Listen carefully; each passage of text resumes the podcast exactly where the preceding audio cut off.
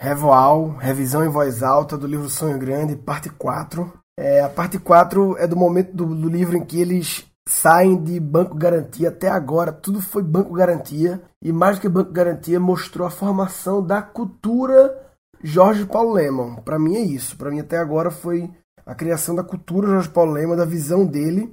E eles adoravam a parada do mercado financeiro, a possibilidade de ganhar muita grana e tal mas eles também queriam apostar umas fichas no que eles chamavam de economia real, né? Porque a economia, o mercado financeiro é tão louco, é tão especulativo, né? E aí a primeira, uma das primeiras iniciativas, pelo menos a mais importante, foi comprar 25% da Alpargatas, que é a dona da Havaianas, década de 60. Também pegaram uma participação numa loja varejista Lojas Brasileiras, mas em ambos os casos eles eram minoritários, ou seja, eles não podiam influenciar na administração mas puderam ver como funcionava uma empresa real, né?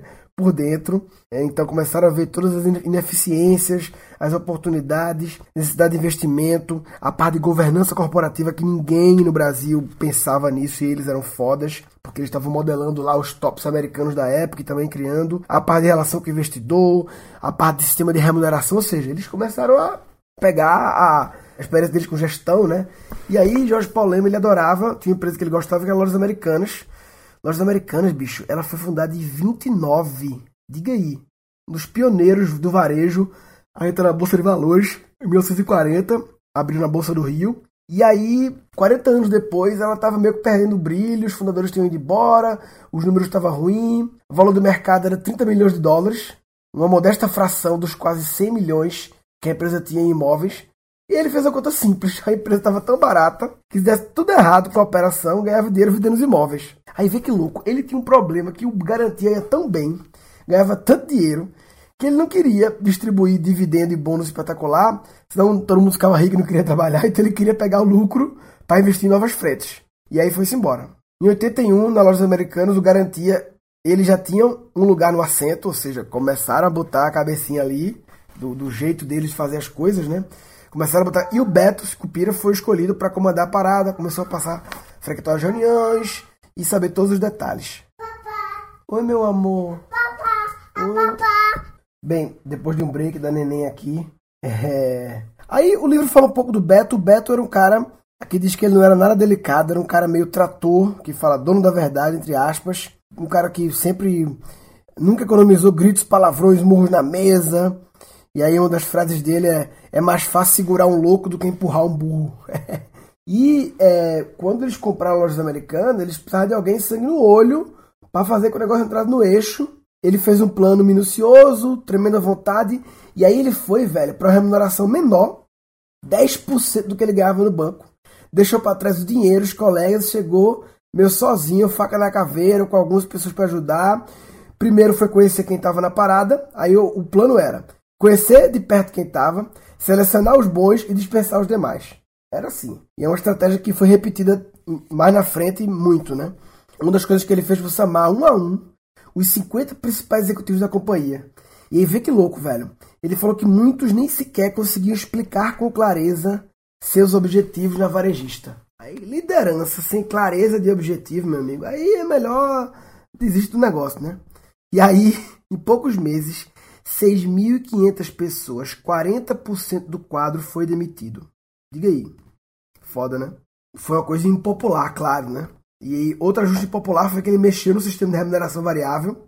As metas eram muito fáceis. A empresa estava piorando o desempenho e os cabas distribuindo bônus, né? Então ele mudou tudo. Aí depois do tempo, seis meses depois, o pessoal chiou. 35 executivos pediram reunião para ver o sistema de remuneração.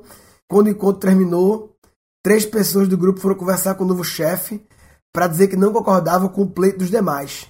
Os outros 32 saíram para almoçar, confiantes que haviam obtido a vitória. Diga aí, mandou demitir todos. Caralho, muito louco, né? A galera não pôde nem entrar no prédio quando retornou do almoço.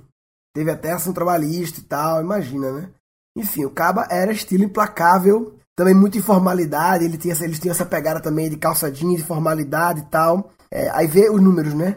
Pagaram 24 milhões para comprar 70%. Seis meses depois, eles conseguiram atrair de investidor querendo pagar 20 milhões e 20%. Ou seja, pagaram 24 em 70 e depois trazeram um cara para pagar 20 em 20. Ou seja, já a valuation já bombou, né? Vi que estratégia massa. Ele, um pouco antes de assumir o comando, mandou 10 cartas para alguns dos maiores varejistas do mundo.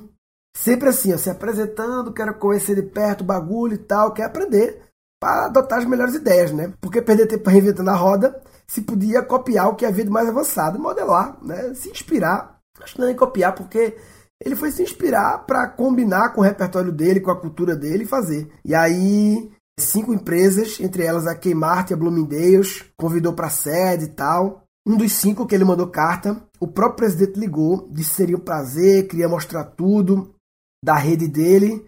Adivinha quem era? Sam Walton, Walmart, o Suns do Suns Club. E aí, cara, o Walmart para lojas americanas foi exatamente o que o Goldman Sachs foi por garantia. Modelo, grande fonte de inspiração. Sam Walton já tinha 44 anos, muita experiência e tal, e sempre aquela pegada do Walmart de, de preço baixo, né? Então, para poder ter, ter preço baixo no setor de varejo, que a margem é baixa, controle doentio de custos, ou seja, é a cara da cultura garantia, né? Espremer fornecedor, caralho. E aí, é, nessa altura, o cara do Walmart já era um dos caras mais ricos dos Estados Unidos. É, e uma frase que ele falava aqui, o Sam Walton, como em quase todos os casos, de sucesso instantâneo levou uns 20 anos para acontecer. Maravilhoso. e aí os caras piraram, porque uma empresa poderosa e um estilo de vida simples era o que eles adoravam: controle de custo violento, sem frescura, sem esbanjamento. Aí ficaram super amigos. Jorge Paulo, Beto e o Sam jogava tênis. Com Jorge Paulo jogava tênis, Sam e com Beto era a companhia perfeita para conhecer o mercado e visitar a loja da concorrência. Aí, meu amigo, os caras não podia a importância do mentor, né? Eles encontraram um mentor. E, e não tem regra para encontrar um mentor, porque encontrar um mentor não é só você decidir ter um mentor, é o, o mentor decidir ter você como mentorado também. E, e numa relação, e também gerando valor pro mentor, né? Porque os caras, porra, eram mais jovens, ó. É, Sam arrumou um parceiro, Beto, para visitar a concorrência e os dois aprenderem. Eles não concorriam, né? É, inclusive, ele chegou a vir pro Brasil. Vê que história louca. Quando veio para o Brasil, Sam, eles foram no Carrefour. Ele e Beto foram presos por espionagem industrial. Aquele gringo tirando foto, media o tamanho da gôndola, da gôndola com a trena, anotava os produtos. Aí Jorge Paulo teve que telefonar ao presidente do Carrefour no Brasil, que era cliente do Garantia, para pedir para liberar os caras, enfim. Sam Walton também era bem workaholic, assim como os caras, trabalhava toda hora pra caralho e tal. Uma história engraçada que o Sam propôs um desafio se a margem da empresa antes do imposto fosse maior que 8%, né? A média do setor é metade disso aí. Ele ia dançar hula hula em Wall Street. Aí conseguiu. 65 anos, ele foi fantasiado dançar hula hula. Ele que era um cara, pode parecer besteira, mas naquela época, e para um cara que era reservado, como o Sam, assim como os caras do Garantia, era, era uma coisa grande, né? Eu aprendi muito tempo atrás que exercitar o ego em público não é a melhor maneira de construir uma organização eficiente. Que louco, né? É, ou seja, essa coisa de, de imagem e tal, de ser discreto e tal. Aí o, o Sucupira era paranoia, controle de despesa. Eu descobri agora que a clássica frase custa como unha, tem que cortar sempre é dele. E aí outra coisa que eles fizeram interessante foi que uma hora eles viram que tinha tantos imóveis a lojas americanas que eles resolveram criar duas empresas. Criou a São Carlos Empreendimentos Imobiliários. E aí ele viu ali que, além de querer cortar custo, ele era viciado em oportunidade. E vê que louco, ele criou a empresa imobiliária São Carlos em 89, porque a loja americana tinha 50 pontos de venda próprio. Mas o que acontecia? As ações das lojas americanas não eram bem avaliadas por causa dos imóveis. Acho que patrimônio imobilizado, né, eu acho. E ainda mascarava a real rentabilidade da empresa porque não pagava aluguel. E aí ele resolveu dividir em duas empresas, a varejista e a imobiliária. E eu não sei se isso. A história do McDonald's tem uma pegada também dessa. Não sei se em 89 como é que tá? Não, McDonald's já tava bombando já, que loucura, né? É muito tempo atrás já. Talvez ele se inspirou, né? Eu não vi o filme McDonald's ainda, eu quero ver, mas sei que tem essa história imobiliária, né? Inclusive também lá em Recife, o Bom Preço, foi comprado pelo Walmart. Eu me lembro que o João Carlos Mendonça vendeu a marca Bom Preço, o supermercado, mas ficou com os imóveis também, ou seja, provavelmente eram empresas separadas também. E aí quando teve o boom imobiliário mais tarde, Vê que louco, essa São Carlos que começou dessa cisão, anos depois teve boom imobiliário e tal. Em 2013, essa empresa tinha 3,5 bilhões de portfólio de imóveis e apenas 10% era ponto de lojas americanas. Um negócio que nasceu sem nenhum tostão de investimento, né? Porque foi só separar as empresas, claro, enfim. Só tem essa visão, né? Aí aquela história, né? O Beto Sicupira era o braço direito de Jorge Paulo Lema, mas o Beto Sicupira também tem seu braço direito. Todo mundo tem seu braço direito, que era o José Paulo Amaral, que era da Mesbla. Aí depois ele. A Mesbla também tava mal, né? Empresa familiar e tal. E aí vê que louco, né? Por ser empresa familiar, não tinha essa coisa que ele tinha de partnership, de oferecer sociedade. E aí não tinha essa coisa de, de atrair os grandes. Isso é um conceito muito startup do momento, né? Como eu falei mil vezes, o Garantia era uma startup, ou pelo menos tinha mentalidade de startup. E aí esse cara saiu da Mesbla e foi na, lá para lojas americanas. E eu, é engraçado, o cara chegou lá de terno inglês, cabelo gomalizado, sapato de cromo alemão. No dia seguinte tava de calça jeans e tênis. E aí entra a cultura, meu amigo. Não ter sala própria, sem secretária particular, sem cargo da empresa, um bocado de mordomia, mas que na cultura da escola garantia não tinha boquinha não. Mas o cara tava pilhado e foi embora. É ver que louco, né? Quando teve o plano real em 94 e acabou a inflação, foi bom, lógico, né? Mas muita empresa vivia da especulação, né? Então o cara tinha um departamento financeiro lindo, afiado, afinado, movimentava o dinheiro da empresa, é, capitalizava e ganhava muito dinheiro. Era uma vantagem competitiva. Quando estabilizou a, a, economia, reduzia a possibilidade, acabou quase desses ganhos financeiros, e aí as empresas tinham que ser mais eficientes no próprio ramo. Porque tinha muita empresa que atuava como financeira disfarçada, vê que louco. E os caras provavelmente faziam isso, porque eles eram bons nesse negócio, né? E aí, a lojas americanas, que tinham DNA de banco, foi um tombo severo. E aí eles começaram a perceber problemas de tecnologia e de logística. Nessa época, velho, depois da estabilização, eles começaram a parceria para trazer o Walmart para o Brasil. Eles iam trazer. Mas aí o Walmart não sabia aquela velha história, não sabe dos hábitos, das paradas.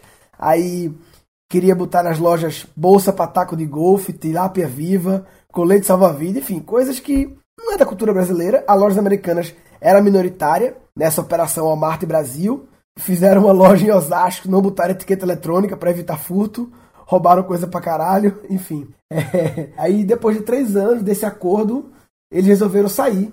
Enfim, era um sonho para eles, né, de se associar ao maior do mundo e tal, mas tava fazendo mal pro caixa da Americanas e eles falam que é uma decisão que nunca se arrependeram. Enfim, nessa época também, quando separou com o Walmart, Beto Scopino estava saindo das lojas americanas para criar a GP Investimentos, que foi o primeiro fundo de private equity do Brasil. E aí começa também uma nova história de investimentos. Eles falam muito no livro sobre pessoas, né? Porque para ter esse monte de negócio tinha que ter gente foda.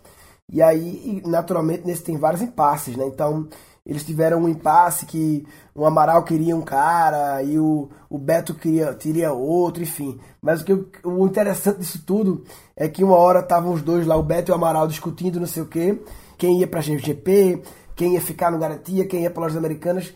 E aí, no meio da, da, da, confusão, né, a reação de Jorge Paulo Lema foi típica de alguém que evita a todo custo entrar em conflito. Ele falou, olhou para Beto, para Amaral e falou: vocês são culpados, vocês decidam.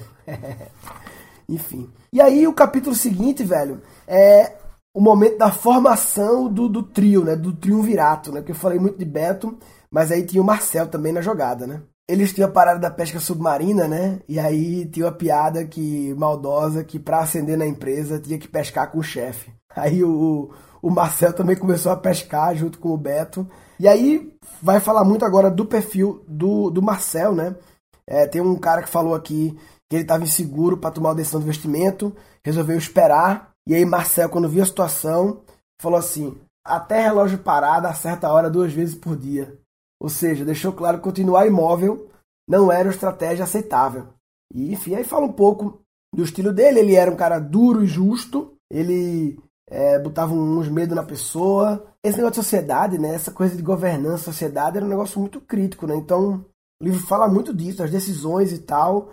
E aí eles tinham uma questão com sócio, porque tinha o Luiz César Fernandes, que depois de Jorge Paulo Lemo era o cara que tinha a maior participação, mais do que Marcel e Beto, apesar de estarem crescendo.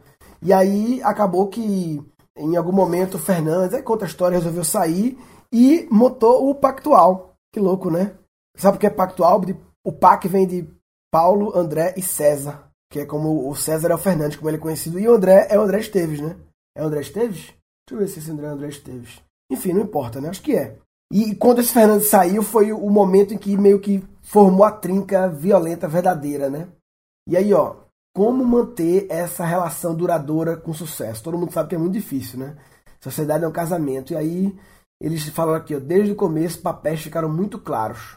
No Garantia, Jorge Paulemo, estrategista, Marcel, chefe da mesa, e Beto, o homem de novos negócios. Enfim, o Jorge Paulemo era um, meio que o patrão, né? Era, mas o Marcel e o Beto tinham grande autonomia nas paradas. E eles tinham uma parada muito clara.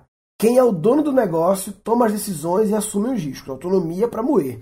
Engraçado, né? Um, é uma cultura de gestão muito. com algumas ressalvas, como eu falei, né? Tinha uma parte meio pesada, assim, mas, como eu já falei também, não dá pra gente fazer juízo de valor, porque os valores de cada época mudam. Então, fazer um juízo de valor com os valores de hoje a uma época com outros valores não, não, não, não dá, né? E aí, ó, como já falou, pra dar certo tem que recrutar gente boa. Três pontos: recrutar gente boa, preservar a meritocracia e dividir o sucesso com os melhores. Valorizar a simplicidade não dar bola para a hierarquia. Mais preocupado em construir uma empresa duradoura do que em aparecer em listas de empresários mais ricos do mundo. É foda, a cultura dos caras era muito violenta, né? E aí todo mundo fala que eles conseguiram escapar da batalha de ego, que é uma coisa que era muito comum. Você não pode competir com seu sócio, não pode se importar com quem levará o crédito por um negócio. Os caras têm uma puta confiança, só foram redigir acordo de acionista no início de 2000. Muito mais pensando nos herdeiros, nas próximas gerações, né? Porque os três tiveram 11 filhos somados. E ó, vê que louco, né? Os caras tinham uma regra sobre filho violenta de nenhum dos filhos podia trabalhar em empresas controladas pelo pai. Diga aí. Foram para o mercado financeiro, outras gestoras, corretoras, concorrentes, outra virou psicóloga, mas não podia, de jeito nenhum. Eles não podiam mesmo. E, e a, a, criança nascia naquele ambiente e uma hora tinha que dar a notícia que ele não ia poder. Muito louco, né? Eles podiam ser trainee, trainee. Não precisava nem passar por seleção. Você ia ser trainee direto, um ano para conhecer da empresa e depois tinha que lavrar.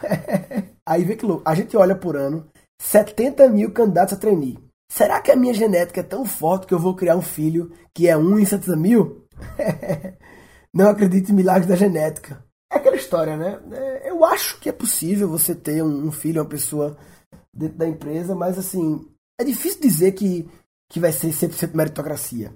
Durante o dia a dia, aquela pessoa vai ser em algum momento olhada diferente, não tem jeito, eu acho, sabe? Agora, eles não estavam no dia a dia, mas estavam preparados para assumir a questão de herdeiro. Então, todo mundo tinha aula de contabilidade, as mulheres tinham aula de contabilidade, e aí, uma vez por ano, todos os membros das três famílias se reuniam no final de semana, e enfim. Mais um capítulo para fechar esse episódio aqui. O capítulo agora, Costela do Garantia, é um capítulo falando sobre o pactual, né? Que o pactual veio da cultura garantia e aí veio com meritocracia, com partnership, com ambiente competitivo, avaliação semestral, bônus agressivo e tal. Ó, corrigindo o que eu falei, não era André Esteves no começo, não. Depois de um tempo, quando o Fernandes saiu, é que abriu espaço, como ele sempre gostava de abrir para novos entrantes como sócios, Aí veio André Esteves, Gilberto Saião, Marcelo Serfato e Eduardo Plas. História interessante sobre o André, Esteves, né? Eles venderam o garantia para UBS, né? Grupo suíço, 2,6 bilhão, né? Aquele André Esteves que foi preso, teve um babado, né, e tal. E aí ele teve uma projeção global por causa disso, não sei o que. Foi lá chefiar em Londres o departamento de renda fixa e tal. Aí veio a crise de 2008, afetou profundamente o UBS e aí ele, André Esteves, chegou a oportunidade de comprar o controle global do Banco Suíço, ou seja, quis comprar a empresa que havia comprado ele. Buscou Jorge Paul Lehmann para ajudar a financiar. Jorge Paul Lehmann recuou. E aí essa tentativa mal sucedida de adquirir quem havia comprado ele é, deixou ele um pouco em saia justa com os suíços. E aí ele teve que voltar para o Brasil e fundou o BTG, que oficialmente significava Banking and Trading Group, mas que tinha era uma fama de chamar Back to the Game, né? E aí depois ele acabou recomprando o Pactual dele por um valor bem abaixo, virou BTG Pactual e tal. E o André Esteves, ele era dessa cria, eu acho, fora os três, né? Foi o que ficou talvez mais famoso, assim, e que era bem cultura Jorge Paulo Lema, né? Compulsivo, trabalhador, meio polêmico, arrojado, e uma parada de governo invejável, não sei o quê. E aí, ó, tem uma que fala: para muitos que acompanham de perto a ascensão meteórica do banco, né, do BTG Pactual, talvez Esteves esteja acelerando rápido demais. Eu acho que a essa altura desse livro nem teve, nem tinha ainda a questão dos babados todos lá, né? Mais um capítulozinho, vai, pra, pra esse revoal aqui, porque aí eu, com mais um revoal, eu, eu encerro a análise desse livro aqui. Esse capítulo é interessante. Pra que plano de negócios? Que história maluca, velho. O cara tava no Rio de Janeiro, um dia chuvoso. Collor, Fernando Collor, acenou para um táxi que Jorge Paulo Lema também estava chamando. Resolveram rachar a corrida. Collor não reconheceu ele. Jorge Paulo Lema sabia que era um jovem político nordestino, que estava começando a ganhar nome. Collor começou a se queixar, a mulher que estava com ele, do comportamento de alguns empresários, citou especificamente Jorge Paulo Lema. o banqueiro escutou, é, sem se identificar, é, que louco, né? Fez críticas, não sei o quê. E aí quando chegou, o Jorge Paulino não falou que era ele, não. Apenas tirou onda porque Collor falou em francês uma hora e falou em inglês. Enfim, aí ele falou que seu francês era pior que o inglês dele. Aí vi que louco. Às vésperas de uma eleição que podia mudar a regra do jogo, né? Isso na eleição de Collor, né?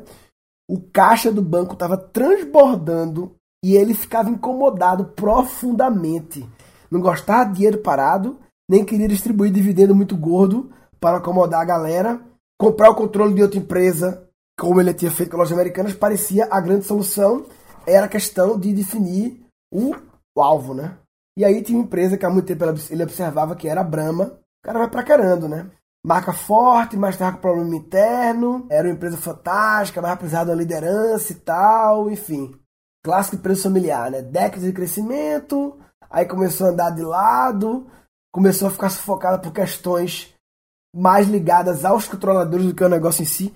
Quando a alta gestão, os controladores estão brigando entre si, meu amigo, é um gasto de energia que o negócio começa a desandar. Quando você não está pensando no negócio, está pensando nas tretas entre os sócios, meu amigo. Se você que está ouvindo está passando por essa situação, dê um jeito de sair disso aí, que não, se ficar brigando entre sócios não leva a nada, né? E aí, ó, a Brahma tinha 30% de participação, mas o resultado financeiro era pior que a Antártica na época. Aí eles começaram a comprar tudo que é ação da Brahma que encontravam pela frente, saiu comprando, comprando, comprando, comprando, comprando, comprando, comprando, que foi. E aí até que o pessoal lá ligou para eles e aí, aí eles tinham que agora arrematar o controle, né? Porque não adianta ação sem ter controle. E aí, numa ligação dessa, numa ligação dessa, ele fechou o deal, anunciou pra galera, pessoal, comprei a Brahma. 60 milhões de dólares, aí ó, é, é o que deu título ao, ao, ao capítulo, né? Para que plano de negócio? Ele fez. Ainda bem que eu não fiz business school, senão jamais fecharia um negócio desses numa tarde. que ele quer dizer que, tipo, se tivesse pensado demais e tal, fez muito plano de negócio. Enfim, na época os caras não gostaram, Marcel ficou animado, os outros fizeram as contas, achavam que era meio que loucura, que porra é essa? Aí trouxeram o economista Cláudio Haddad pro time. Eu acho muito massa a parte que ele vai mostrando o processo de montagem de time. É tipo super-herói, né? Ele vai lá buscando as pessoas e tal. É que fala que Jorge Paulo se considerava um homem com zero intuição. Ele era um cara que na tomada de decisão era muito bom senso, visando o futuro e raciocínio simples. Ou, ou para convencer o Cláudio Haddad que a transação de 60 milhões de dólares na época da Abramo fazia sentido. Ele chegou e falou: simples, país tropical, clima quente, marca boa, população jovem e má administração. Pronto, é isso. Abrama é isso. País tropical, clima quente, marca boa, população jovem, má administração. Vamos organizar essa porra. E aí outro argumento era: América Latina, quem é o mais rico da Venezuela? Um cervejeiro. Família Mendonça, era polar. Cara mais rico da Colômbia, cervejeiro. Grupo Santo Domingo, dono da Bavária. Mais rico da Argentina, cervejeiro. Os Bemberg, da Quilmes. Esses caras já podiam ser todos gênios. O negócio é que deve ser bom. Muito bom esse argumento. E aí, escolheu quem? O Teles, o Marcel Teles. Enquanto que o Beto foi a peça-chave da Lojas Americanas, o Marcel foi a peça-chave da Brahma. Aí tinha ido para Harvard estudar o curso de OPM, Owner barra President Management Program. Pica. Agora, é louco, né? Porque o cara tava entrando no mundo em que ele tinha essa cultura violenta de pessoas, mas tinha um bocado de coisa nova, né? Porque agora era fábrica, de distribuição, marca de produto de consumo, sindicato de operário, coisas que não tinham lojas americanas, muito menos no Garantia. É, eles tinham dezenas de pessoas no Garantia, agora tinha 20 mil funcionários. E aí, precisava de quê? De pessoas, meu amigo. Gente pica para ir atrás de gente pica. História maravilhosa aqui. E aí, eles sempre buscavam contratar a turma de dentro, né? É, eles não contratavam muitos forasteiros, mas aí foram atrás desse Magin, que tinha sido ex-presidente da Lacta, e aí virou o braço direito de Marcelo. Tem que arrumar o braço direito sempre, né? Esse foi um dos poucos negócios que eles tinham botaram no posto-chave alguém que era, digamos, um forasteiro, não era do Garantia, mas não era tão forasteiro, porque conhecia Beto há muito tempo. Sabe como conheceu o Beto, cara? O cara que virou o braço direito de Marcel na Brama, conheceu eles através de Beto, porque o Magin foi presidente da Lacta, e aí teve uma reunião com o Beto para falar sobre vender mais ovo de Páscoa. E aí tinha as contas lá do cara da Lacta, dava para vender cinco vezes e tal. E aí o Beto dizia que não tinha espaço para expor tanto ovos. E aí o cara foi embora, inconformado, porra, tal. Horas mais tarde ligou: Beto, achei o lugar para vender mais. Ah, é? Então vem aqui, vamos conversar. E alguém nessa companhia vai levar o esporro por ter deixado espaço ocioso da loja. E aí a saída do Magin seria adotada não só pelas lojas americanas, mas por todos os varejistas. Os ovos deveriam ser pendurados numa estrutura erguida em cima dos corredores, em vez de ocupar, ocupar a prateleira. Aí Beto enlouqueceu, adorou, lógico, né? Enfim, história interessante, né? É aquela história, né? Creative Problem Solved. Tinha um problema, espaço. Enquanto todo mundo estava obcecado em prateleira, prateleira, prateleira, ele fez diferente e abriu mais possibilidades, não se não ficou dentro da caixa. Cara, o pensar fora da caixa é isso. Nesse caso, qual era a caixa? A caixa era a prateleira. A caixa é o universo que todo mundo quer criar dentro desse universo e meio que parece que definiu que as limitações de solução tem que estar na prateleira. E pensar fora da caixa é sair desse universo fictício, né? Imaginado por todo mundo, né? Aí pronto, aí começou a mesma história, né? Os caras, velho, os caras são muito serial. Eles, repetem o modelo. Então, lojas americanas foi atrás de Walmart e modelar? Vamos modelar. Foi para Argentina, Chile, Alemanha, Estados Unidos, Japão, era a velha máxima do garantia mais uma vez colocada em prática. Para que começar do zero se podemos aprender? Funcionou com garantia, Goldman Sachs, lojas americanas, Walmart, e aí foram. E novamente, ó, cara, é muito incrível, né? Parece que a história dos caras é, é um framework, né? De novo, o Marcel Teles abriu mão dos bônus como sócio do garantia para ser o cara da Brahma. Mesma coisa que Beto havia feito antes nas lojas americanas, né? Aí tinha uma grande bronca, que era o fundo de previdência da cervejaria, que tinha um puta rombo. Inclusive, eles, depois que eles descobriram o fundo de presidência, eles dizem hoje em dia que foi ótimo não ter feito a lição de casa, ou seja, ter estudado direitinho tudo, porque se eles soubessem o tamanho da encrenca, talvez não teria ido adiante. Mas aí, os caras eram sangue frio, né? Banqueiro, sangue frio. Os próprios executivos da Brahma tinham criado distorção no sistema previdenciário. E aí, ó, medidas impopulares. Determinou que o valor da aposentadoria dos diretores seria reduzido a metade. Gerentes, diminuição de 30% a 40%. Só os funcionários da base que eles mantiveram. Teve que conversar individualmente com 400 pessoas para chegar no novo formato. Imagina o babado que foi. É, meu amigo, é foda, né? Mudança total, né? E aí ele foi conhecer de perto as fábricas, as revendas e tal. Enfim, e aí rádio work do caralho, final de semana trabalhando, horário para começar, sem hora para terminar, ajuste fino de tudo. A Brahma tinha muita burocracia, desperdício, ineficiência, e os caras foram as fábricas envelhecidas, máquina com idade de 40 anos. Parece que o pessoal antigamente não se portava com obsolescência e preferia investir, a gestão anterior, né? Numa reluzente frota de carros, tinha mil automóveis no estacionamento além dos 40 Pomodoro para executivo, 45 dias de férias por ano, os salários eram 30% mais alto que o mercado, distribuição 14, 15, enfim. É, é muito louco, né? Os caras chegam, a visão de fora chega. Ó, interessante, eles tinham um acordo com a Pepsi para distribuir Pepsi, mas nunca tinham aproveitado esse acordo para fazer benchmark com os americanos. Que, pô, a Pepsi ficou gigante, né? Aí a turma diz, ó, se um grupo de arqueólogos você encontrar ruínas da Brahma, encontraria quantidade abissal de pastas, relatórios, formulários e afins. Aí, depois de analisar o material, os cientistas, arqueólogos, e eu concluí: ali havia funcionado uma fábrica de papel com tantos funcionários beberrões que a diretoria construiu uma destilaria ao lado. Legal essa, essa piada, essa analogia.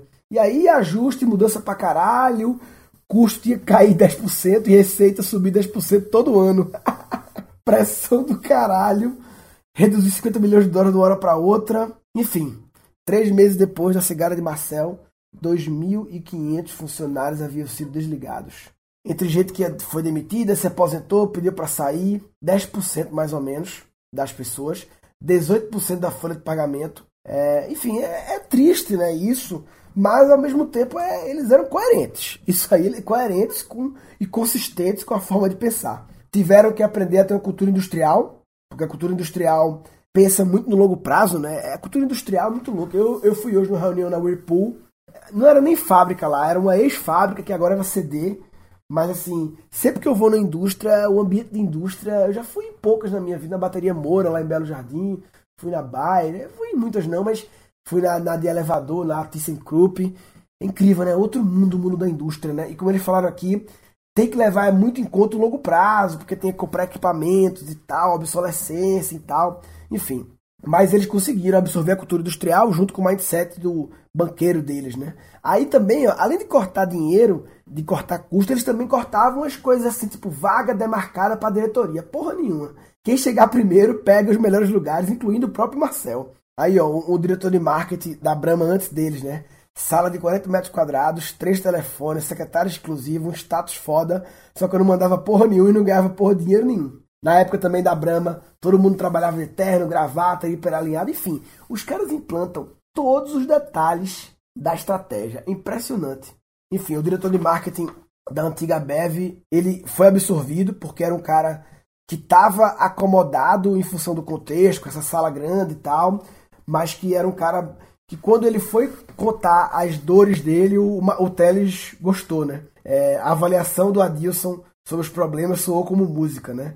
Por exemplo, ele gostava de viajar para conhecer mercado. Cara de marca tem que conhecer. E aí o pessoal ironizava, dizia que ele devia trabalhar na área Brahma Tour. Como é que eu vou montar a estratégia de marketing da companhia se eu não sei o que acontece com o mercado, com o cliente, com a distribuição? E por aí vai. Enfim, encerrando esse revoal aqui, é, cara, esse livro é uma loucura, né? Mas com mais um eu encerro agora já tá aqui em mais de três quartos da parada aqui. E nem ainda vai vir os bagulhos, né? Ainda vai vir toda a parte comprar a Antártica e depois fazer lá o esquema com a cervejaria belga é, para criar a Interbrew, a Inbev, e depois a Budweiser, e depois a Heinz, e depois o Burger King. É, tem uma coisa, muita coisa ainda, mas assim, antecipando um pouco, parece que lá na frente as outras histórias das outras empresas parece que é a mesma história. Porque eles faziam exatamente a mesma coisa. Era agressividade de controle de custo, enfim. Bem, quem quiser comentar esse episódio, gancast.com.br barra Sonho Grande 4. Sonho Grande 4 já vai. Caralho, resumir uma aprendizagem desse. desse É muita coisa, né? É difícil fazer como eu costumava fazer, de resumir numa palavra o negócio, mas eu diria que o resumo para mim é a, a, consistência, seja qual for a, a, a sua visão, a consistência de, de, sempre fazer. Eles eram uma máquina de execução, né? Uma máquina de execução. E aquela história, eles mudavam, eles não eram, não, somos assim e tal. Eles mudavam, eles apenas tinham valores muito intrínsecos e os valores não mudam. Você pode mudar o modus operandi, mas os valores básicos eles têm muita consistência. Então acho que se você não tem consistência e não tem valores que são de fato valores que são as coisas que você que valores são as coisas que você, que você mais valoriza de verdade. Se isso não é verdadeiro e não tem consistência, você está de brincadeira na tomateira. Ah, tá de brincadeira na tomateira.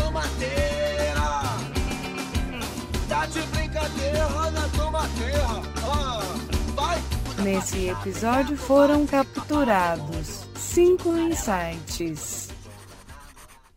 Como em quase todos os casos de sucesso instantâneo, levou uns 20 anos para acontecer. Maravilhoso. Eu aprendi muito tempo atrás que exercitar o ego em público não é a melhor maneira de construir uma organização eficiente. Porque perder tempo reinventando a roda, se podia copiar o que havia de mais avançado, modelar, né? se inspirar. Acho que não é nem copiar, porque ele foi se inspirar para combinar com o repertório dele, com a cultura dele e fazer. E pensar fora da caixa é sair desse universo fictício, né? Imaginado por todo mundo, né? Para que começar do zero se podemos aprender